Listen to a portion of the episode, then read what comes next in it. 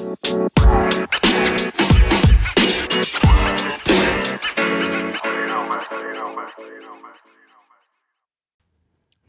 Tag, Freunde der belanglosen Suchtberatung. Dieser Podcast geht raus an alle, die mein haariges Gesicht nicht ertragen können oder sich wundern, warum der Kasten wir schon wieder alles. okay, Schluss mit lustig. Heute ist ein ernstes Thema angesagt. Es gibt einen Grund für den Titel des heutigen Podcastes. King Alkohol ist ein Buchtitel des berühmten amerikanischen Schriftstellers Jack London. 1876 bis 1916.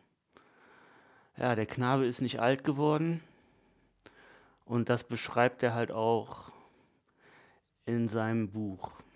Die Alkoholkrankheit, die er hatte, umschrieben in wunderschöner Erzählform, wie all seine Bücher, aber halt mit einem tragischen Schluss. Kann ich jedem, der gerne mal einen Roman liest, empfehlen. Und Alkoholsucht ist ein Thema, das mir sehr wichtig ist. Und das hat mehrere Gründe. Zum einen bin ich betriebsinterner Suchtberater bei einem großen Konzern. Und zum anderen war Alkohol in meinem Leben auch schon sehr früh präsent. Ja, mein Stiefvater war alkoholkrank und musste so einige Kämpfe mit sich und seinem Umfeld ausfechten. Bevor ich euch aber darüber etwas mehr erzähle, erst einmal ein paar Zahlen. Ich beziehe mich hier auf offizielle Zahlen des Bundesministeriums für Gesundheit. 6,7 Millionen Menschen der 18 bis 64-jährigen Bevölkerung in Deutschland konsumieren Alkohol in gesundheitlich riskanter Form.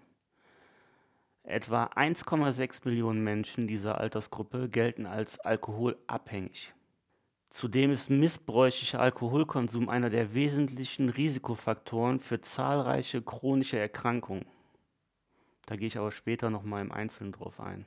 Ja, viele Unfälle passieren auch unter Alkoholeinfluss. Analysen gehen von jährlich etwa 74.000 Todesfällen durch Alkoholkonsum allein oder bedingt durch den Konsum von Tabak und Alkohol aus. In der Gesellschaft herrscht eine weit verbreitete, unkritisch positive Einstellung zum Alkohol. Durchschnittlich werden pro Kopf der Bevölkerung jährlich rund 10 Liter reinen Alkohols konsumiert. Gegenüber den Vorjahren ist eine leicht rückläufige Tendenz im Alkoholkonsum zu registrieren. Dennoch liegt Deutschland im internationalen Vergleich unverändert im oberen Zehntel. Die volkswirtschaftlichen Kosten durch Alkohol betragen roundabout 57 Milliarden Euro pro Jahr. Und das muss man sich mal auf der Zunge zergehen lassen. Das ist mal eine Zahl. So, das wären dann schon ein paar Fakten, wo einem etwas schlecht werden könnte oder die einem zumindest etwas nach nachdenklich stimmen sollten. Wie weiß ich jetzt, ob ich ein Alkoholproblem habe? Bedienen wir uns mal der Definition der WHO, also der Weltgesundheitsorganisation. Hier werden sechs Kriterien genannt. Eins, Craving, starkes Verlangen, Alkohol zu trinken. Zwei, Kontrollverlust über den Alkoholkonsum bezüglich Beginn oder Menge. Drei, Toleranzentwicklung gegenüber der Alkoholwirkung. Vier, Einengung auf das Alkoholtrinken und dadurch Vernachlässigung anderer Interessen. Fünf, Anhaltender Alkoholkonsum trotz eindeutiger schädlicher Folgen. In Klammern gesundheitlich, psychisch oder sozial. Sechs, Körperliches Entzugssyndrom bei Reduzierung der Alkoholmenge oder Abstinenz. Also in meinen Augen kann man auch nicht anhand von einem Faktor eine Alkoholkrankheit bestimmen. Also es kommen immer mehrere Sachen zusammen. Ja, und was halt auch ärgerlich ist, es gibt viele Klischees, ne, die immer noch gerne gepflegt werden. Alkoholiker sind Penner, die auf der Straße leben, arbeitslos und obdachlos. Alkoholiker haben immer eine rote Nase, von sichtbaren Adern durchzogen. Alkoholiker ist man nur, wenn man harten Alkohol trinkt. Das ist alles Bullshit. Also wie alle Klischees eigentlich. Man spricht auch nicht vom Alkoholiker, sondern von einem alkoholkranken Menschen. Und das finde ich besonders wichtig, weil es hervorhebt, dass es sich um eine Krankheit handelt. Und ähm, das sollten die Leute, die sich dann über diese Alkoholkranken erheben und meinen, sie wären was Besseres, ab und an mal bedenken. Weil ich glaube, da ist keiner vorgefeit, da in so eine Situation vielleicht auch mal hineinzurutschen. Ja, ich möchte noch mal kurz auf meinen Stiefvater zurückkommen. Es ist für mich nicht genau zu sagen, wann er das erste Mal getrunken hat. Da haben wir nie drüber gesprochen. Ähm, das erste, an das ich mich erinnern kann, ist das allabendliche Weintrinken zur Entspannung. Ja, so wie es viele Menschen machen. Ähm, soweit ich das beurteilen kann, relativ konstant, so eine Flasche Wein pro Abend und dann halt am Wochenende halt mehr in Gesellschaft, noch mehr. Ähm, dazu möchte ich nur mal kurz die Deutsche Hauptstelle für Suchtfragen zitieren. Diese empfiehlt, an mindestens zwei Tagen pro Woche keinen Alkohol zu trinken. Dass Frauen nicht mehr als 12 Gramm Alkohol pro Tag trinken. Also nicht mehr als ein kleines Glas Wein. In Klammern 0,125 Liter. Dies entspricht über eine Woche verteilt bei zwei alkoholfreien Tagen 60 Gramm und dass Männer nicht mehr als 24 Gramm Alkohol pro Tag trinken, also zwei kleine Gläser Bier in Klammern 0,6 Liter. Dies entspricht über eine Woche verteilt bei zwei alkoholfreien Tagen 120 Gramm. Ähm, es gibt große internationale Studien, wo sich so ein paar Forschergruppen das Hirn zermartert haben, die die Auswirkungen von Alkohol auf die Gesundheit halt untersucht haben. Und ihr Fazit lautet, Wer im Durchschnitt weniger als 100 Gramm Alkohol pro Woche trinkt, schadet seiner Gesundheit nicht oder kaum. 100 bis 200 Gramm Alkohol pro Woche verkürzen die Lebenserwartung im Durchschnitt um ein halbes Jahr. 200 bis 350 Gramm um zwei Jahre und mehr als 350 Gramm um fünf Jahre. Dabei zeigte sich kein Unterschied zwischen Männern und Frauen. Die haben auch so ein paar schöne Tabellen zu dem Thema ähm, gemacht. Äh, ich beschreibe das mal kurz. Auf der einen Seite steht halt ähm, die Alkoholmenge pro Woche und auf der anderen Seite steht der Einfluss auf die Lebenserwartung. Und auf der Seite Alkoholmenge pro Woche weniger als 100 Gramm, zum Beispiel 2,5 Liter Bier oder 1 Liter Wein pro Woche, nicht oder nur leicht verringerte Lebenserwartung. 100 bis 200 Gramm, zum Beispiel 2,5 bis 5 Liter Bier oder 1 bis 2 Liter Wein pro Woche, um sechs Monate 200 bis 350 Gramm, zum Beispiel 5 Liter bis 9 Liter Bier oder 2 bis 3,5 Liter Wein pro Woche um zwei Jahre, mehr als 350 Gramm, über 9 Liter Bier oder 3,5 Liter Wein pro Woche um fünf Jahre. Alkohol erhöht das Risiko für die untersuchten Erkrankungen und Unfallfolgen fast durchgängig. Auch hier gilt, je mehr man trinkt, desto höher das Risiko. Anders ausgedrückt, wer im Durchschnitt höchstens 10 Gramm Alkohol am Tag trinkt, schadet seiner Gesundheit kaum. Bei 10 bis 20 Gramm Alkohol am Tag nimmt das Erkrankungs- und Unfallsrisiko bereits etwas zu. Wer deutlich mehr trinkt als 20 Gramm pro Tag, schadet seiner Gesundheit erheblich. Also wichtig ist zudem, diese Zahlen sind Schätzungen über einen Zeitraum von 10 Jahren. Betrachtet man einen längeren Zeitraum von 30 oder 40 Jahren, sind die Erkrankungsrisiken natürlich noch höher. Ja, so ist das.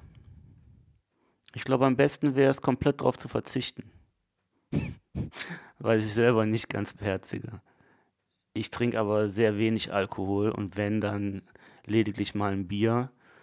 Und ähm, was ich da sehr interessant finde, ist, dass ich mich dabei beobachte, wenn ich dieses Bier trinke und merke, dass mein Hirn mir direkt suggeriert, ich will mehr.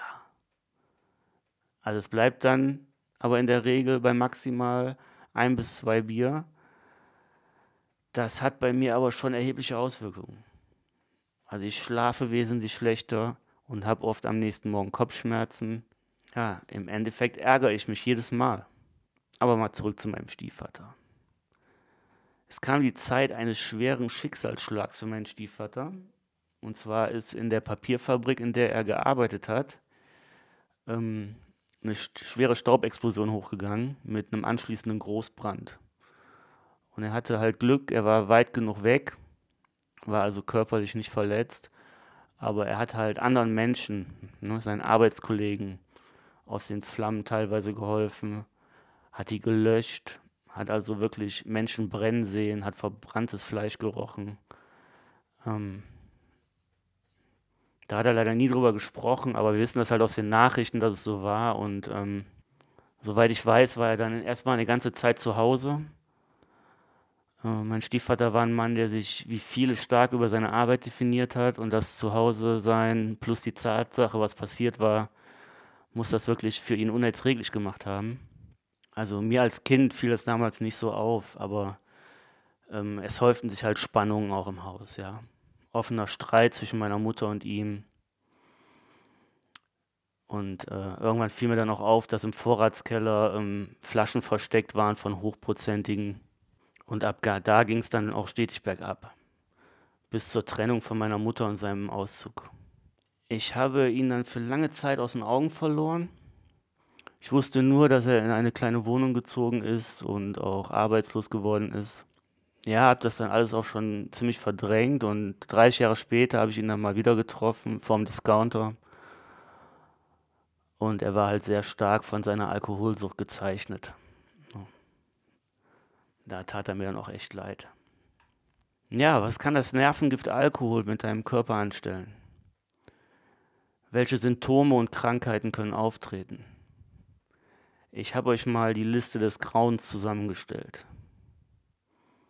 Gehirnschrumpfung, Atrophie, sinkende geistige Leistungsfähigkeit, Delirium, Sinnestäuschung, also Halluzinationen, innere Unruhe, epileptische Anfälle, Korsakow-Syndrom, also Absterben einzelner Gehirnregionen, Krebs der Mundschleimhaut, des Kehlkorbs und der Speiseröhre, Brustkrebs, Krebs im Mastdarm, Leberkrebs, Fettleber, Leberentzündung, Leberzirrhose, Krampfadern, Hämorrhoiden, Ödeme, Impotenz, Gelenkschmerzen, Schädigung der Nervenbahnen, Polyneuropathie heißt das auch, Bauchspeicheldrüsenkrebs, chronische Bauchspeicheldrüsenstörung, akute Bauchspeicheldrüsenentzündung, Bluthochdruck, Magenschleimhautentzündung und so weiter und so weiter. Also eine never-ending Story. Und trotz all dieser teilweise bekannten Risiken trinken wir Alkohol. Teilweise in wirklich riskanten Dosen. Warum ist es so verlockend, Alkohol zu konsumieren? Ich denke mal zum einen, weil es wirklich überall beworben wird. Firmen schlagen sich ja auch darum, wenn ein Blockbuster rauskommt, äh, ihre alkoholischen Produkte im Film zu platzieren und zahlen da horrende Summen für. Und unsere Helden aus Film und Fernsehen ja, greifen ja immer wieder gern zum Alkohol. Ja, die leichte Verfügbarkeit von Alkohol in unserer Gesellschaft macht es auch nicht leichter. Und der manchmal utopisch günstige Preis der Spirituosen ist für manch einen natürlich auch verlockend. Und nun der absolut beste Grund, um mit dem Trinken anzufangen. Die Wirkung auf meinen Gemütszustand. Ich fühle mich entspannt. Ich bin ruhig, erleichtert, kann mich leichter entspannen.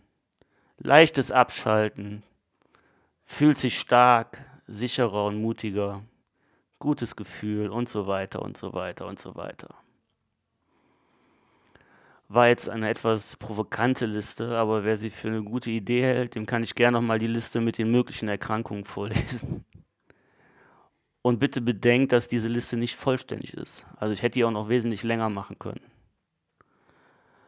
Also anhand des Beispiels meines Stiefvaters wollte ich mal grob eine mögliche Entwicklung, die sehr schleichend verläuft, zum alkoholkranken Menschen skizzieren. Aber wie bei allen gibt es schlaue Menschen, die das ein wenig besser definiert haben. Die Stufen der Alkoholabhängigkeit. 1. Die voralkoholische Phase. In dieser charakteristischen Phase entdeckt man für sich die psychische Funktion des Alkoholkonsums. Der Alkohol wird eingesetzt, um das seelische Befinden positiv zu beeinflussen. Das Erleichterungstrinken hat begonnen. 2. Anfangsphase. Jetzt beginnen die ersten Schwierigkeiten mit dem Trinken aufzuhören. Man denkt öfters an Alkohol, zum Beispiel, wie lange reicht mein Vorrat noch, wann kann ich das nächste Mal was trinken, so langsam merkt man, dass etwas nicht stimmt mit dem Konsumverhalten. Es schleicht sich ein schlechtes Gewissen ein, was man dann aber prima mit einem ordentlichen Schluck Alkohol runterspülen kann. Prost. 3. Kritische Phase. In der kritischen Phase der Alkoholabhängigkeit kommt es immer häufiger zu Kontrollverlust. Das führt zu ausgiebigen Saufgelagen bis zum Filmriss. Des Weiteren wird das Problem immer mehr verleugnet und vertuscht. Eine gewisse Aggressivität tritt auf, sobald Dritte das Thema versuchen anzusprechen. Erkennungsmerkmale für Außenstehende können sein Streitlust, Nicht-Einhalten von Versprechen und Absprachen, Unzuverlässigkeit, Leistungsminderung, zum Beispiel auf der Arbeit, Selbstmitleid, wenig oder kein Interesse an seiner Umwelt, offensichtliches Lügen. 4. Chronische Phase. Die chronische Phase ist schließlich gekennzeichnet durch massive körperlich, seelische und soziale Folgeschäden, durch Vernachlässigung von Körper und Gesundheit, durch körperlich-seelische Zusammenbrüche, Klinikeinweisungen, Suizidversuche und Zwangseinweisungen. Die letzte Phase macht deutlich, dass die Alkoholabhängigkeit eine lebensbedrohliche und lebensverkürzende Erkrankung ist. Angesichts dieser Endstation ist es nicht falsch, die Alkoholabhängigkeit als Suizid auf Raten zu bezeichnen. 5. Das Ende. Wer den Weg bis zum bitteren Ende gehen will, den kann niemand aufhalten. Wenn die Schmerzen, die der Alkohol zufügt, stärker sind als die Angst vor der Realität, dann kann der Abhängige selbst aus dem Karussell des Teufelskreises aussteigen, bevor er herausfällt. Morgen höre ich auf, ist ein Tag zu spät. Ja, eins möchte ich da nicht unerwähnt lassen, dass diese fünf Stufen der Alkoholabhängigkeit, die habe ich mir nicht selber ausgedacht. Das könnt ihr bei einer großen renommierten Suchthilfeeinrichtung, nämlich dem Blauen Kreuz, gerne nochmal selber nachlesen. Ähm, das Blaue Kreuz ist so einer der ersten Anlaufstellen zum Thema. Die gibt es also auch schon ewig. Es gibt verschiedene Typen von Alkoholikern. Die fünf Alkoholikertypen wurden vom US-amerikanischen Physiologen Elvin Morton Jelinek anhand ihres Konsumverhaltens definiert. Der Alpha-Trinker in Klammern (Erleichterungstrinker) bewältigt Belastungen durch Alkohol, der Beta-Trinker in Klammern (Gelegenheitstrinker) trinkt nur bei gesellschaftlichen Anlässen. Der Gamma-Trinker in Klammern (Rauschtrinker) konsumiert bis zum Rausch. Der Delta-Trinker in Klammern (Spiegeltrinker) trinkt, um Entzugserscheinungen zu verhindern. Der Epsilon-Trinker in Klammern (Quartalstrinker) erlebt mehrtägige Abstürze durch Alkohol. In der Zwischenzeit ist er abstinent. Ebenso unterscheidet Jelinek zwischen verschiedenen Phasen: voralkoholische, prodromal, kritische und chronische Phase. Die Behandlung ist unterschiedlich und richtet sich nach der jeweiligen Phase. Ja, wo wir schon beim nächsten Punkt angelangt werden, die Behandlung eines Suchtkranken. Also eins ist ganz wichtig. Die Grundvoraussetzung dafür ist immer der eigene Wille des Erkrankten. Man kann niemanden dazu zwingen, das funktioniert nicht. Und ähm, da muss ein gewisser Leidensdruck halt auch aufgebaut werden oder sich aufbauen. Also zum Beispiel eine Diagnose einer mehr oder weniger schlimmen Krankheit, Androhung von Verlust des Arbeitsplatzes, Verlust der Familienbande, Frau, Kinder, Eltern, Führerscheinentzug und dergleichen. Wenn derjenige sich dann entschlossen hat zu einem Entzug, dann gibt es da vier Phasen des Entzugs. Die erste Phase ist die Vorbereitung und Motivation zur Verhaltensänderung. Zwei ist der Entzug an sich. Drei ist die Entwöhnung und Rehabilitation. Und vier ist die Nachsorge. Hat man sich also einmal dazu entschlossen, clean zu werden, sollte man erstmal eine Beratungsstelle aufsuchen, um wie in Punkt 1 erwähnt, die Motivation zu stärken und eine Verhaltenänderung anzustoßen. Der zweite Schritt ist dann die Entgiftung in einem Krankenhaus unter ärztlicher Aufsicht. Die dauert in der Regel sieben bis zehn Tage. Also bitte nicht zu Hause selber entgiften, äh, das kann lebensbedrohliche Folgen nach sich ziehen. Man spricht dann von einem kalten Entzug. Da kann es bei rund 5 bis 15 Prozent aller Entziehenden zu lebensbedrohlichen Delirium, auch genannt Delirium tremens kommen. Und das muss dann umgehend behandelt und unter ärztlicher Aufsicht überwacht werden. Da passieren ganz komische Sachen. Also man halluziniert, man ist schwer verwirrt, man hat ein starkes Zittern, Angstzustände, äh, körperliche Symptome wie Herzklopfen und Schweißausbrüche und das kann halt im Ernstfall bis zum Herzstillstand gehen und einen tödlichen Verlauf haben und das ist halt unverantwortlich. Also bitte macht das nicht einfach zu Hause. Ich finde das äh, auf der einen Seite auch faszinierend, ähm, wie schnell man diesen körperlichen Entzug dann halbwegs in den Griff bekommt. Also sieben bis zehn Tage das ist ja nicht die Welt, aber weitaus schwieriger werden halt die nächsten Schritte, die mit der Psyche der Betroffenen zusammenhängt. Die Entwöhnung und Rehabilitation findet in der Regel in einer speziellen Reha-Einrichtung statt. Kann die zwar auch ambulant durchführen, ich, ich, persönlich habe aber schon von mehreren Betroffenen gehört, dass ihnen die stationäre Unterbringung lieber ist. Man ist halt unter ständiger Aufsicht, was jedweder Entgleisung vorbeugen soll. Und das empfinden halt viele als hilfreich. Da diese Reas in der Regel sechs bis acht Wochen dauern und nur in Ausnahmefällen wesentlich länger, muss man danach halt wirklich weiter betreut werden. Das ist wichtig. Und die wichtigste und beste Anlaufstelle ist dann eine Selbsthilfegruppe, die regelmäßig einmal die Woche stattfindet. Und wichtig ist halt, dass man sich in dieser Gruppe dann auch wohlfühlt.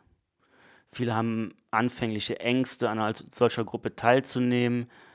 Ähm, da ich selber schon öfters eine Gruppe besuchen durfte, kann ich aber aus erster Hand sagen, dass das völlig unbegründet ist. Man kann erst einmal alles in Ruhe auf sich wirken lassen und muss nicht gleich selber in Aktion treten. Es kann sehr hilfreich sein, sich erstmal ein paar Geschichten der anwesenden Teilnehmer anzuhören und irgendwann kommt das Bedürfnis, sich mitzuteilen. Na, das geht dann ganz von alleine. Wer das absolut gar nicht möchte, obwohl ich es hier ausdrücklich empfehle, kann auch ähm, einen spezialisierten Psychologen aufsuchen. Es ist einfach wichtig, wenn man ein Suchtverlangen, also dieses Craving bekommt, sich einige Strategien zurechtzulegen und da muss halt jeder seinen eigenen Weg finden. Einige Strategien wären zum Beispiel eine Liste mit Menschen, die man anrufen kann oder noch besser treffen kann, immer dabei zu haben. Selbsthilfegruppen, Adressen, die täglich stattfinden, die dann aufzusuchen sich mit Tätigkeiten, die einem Spaß machen, abzulenken. Ein relativ einfacher Tipp ist auch, ähm, wenn dieses Craving auftritt, so viel Wasser trinken, wie reingeht. Meistens halten die Zustände auch nicht lange an. Mit der Zeit werden die Abstände auch länger und die Intensität weniger, also laut Berichten von Betroffenen. Ja, zum Schluss möchte ich euch noch kurz sagen, wo ihr Hilfestellung finden könnt. Logisch. Google weiß alles. Ne? Geht ins Internet, gebt den Begriff Suchthilfe ein und da werdet ihr auf alle großen Organisationen stoßen. Ein paar möchte ich hier noch äh, erwähnen. Das ist einmal ähm, DHS, Deutsche Hauptstelle für Suchtfragen e.V. Ähm, dann gibt es noch das Blaue Kreuz. Ja, alle großen karitativen Einrichtungen, Caritas, Rotes Kreuz, ASB und so weiter. Und ähm, das Suchtportal.de um nur einige jetzt zu nennen. In jeder größeren Stadt findet ihr Suchtberatungsstellen, sowohl für suchtkranke Menschen als auch für Angehörige, also für die Co-Abhängigkeit. Am Ende möchte ich noch einige Buchtipps loswerden, die mein Verständnis im Umgang mit Alkoholsucht enorm verbessert haben. Äh, zum einen die Suchtfibel, wie Abhängigkeit entsteht und wie man sich daraus befreit. Informationen für Betroffene, Angehörige und Interessierte. Autor ist der Ralf Schneider. Lieber schlau als blau, das ist von Johannes Lindenmeier. Der Titel klingt lustig, ist aber wirklich ein sehr, äh, sachliches Buch. Jetzt ist es genug, Leben ohne Alkohol. Der Autor Viktor Sommer war, ähm, ist selber trockener Alkoholiker, der weiß also, wovon er spricht. Ein Buch, was ich ganz schön finde, das ist die neue Trinkkultur von der Nicole Klaus. Die geht halt mehr so darauf ein, was es alles für tolle alkoholfreie Getränke gibt. Für trockene Alkoholiker oder die es werden wollen. Äh, da sind ein paar schöne äh, Sachen drin. Ja, ich glaube, das war jetzt äh, mein längster Podcast, aber das ist äh, völlig in Ordnung, weil mir das Thema, wie gesagt, sehr wichtig ist. Ich kann natürlich nicht alle Fragen hier beantworten oder auf alles eingehen, aber ich hoffe, ich konnte so das ein oder andere klären. Ja, im Übrigen würde ich mich freuen, wenn ihr meinen Kanal abonnieren würdet. So werdet ihr auch immer über neue Themen informiert. Und ich habe auch eine kleine Bestätigung für meine Arbeit. Das ist einfach für mich halt auch eine schöne Sache. Ja, alles Gute für euch. Bleibt gesund. Ciao.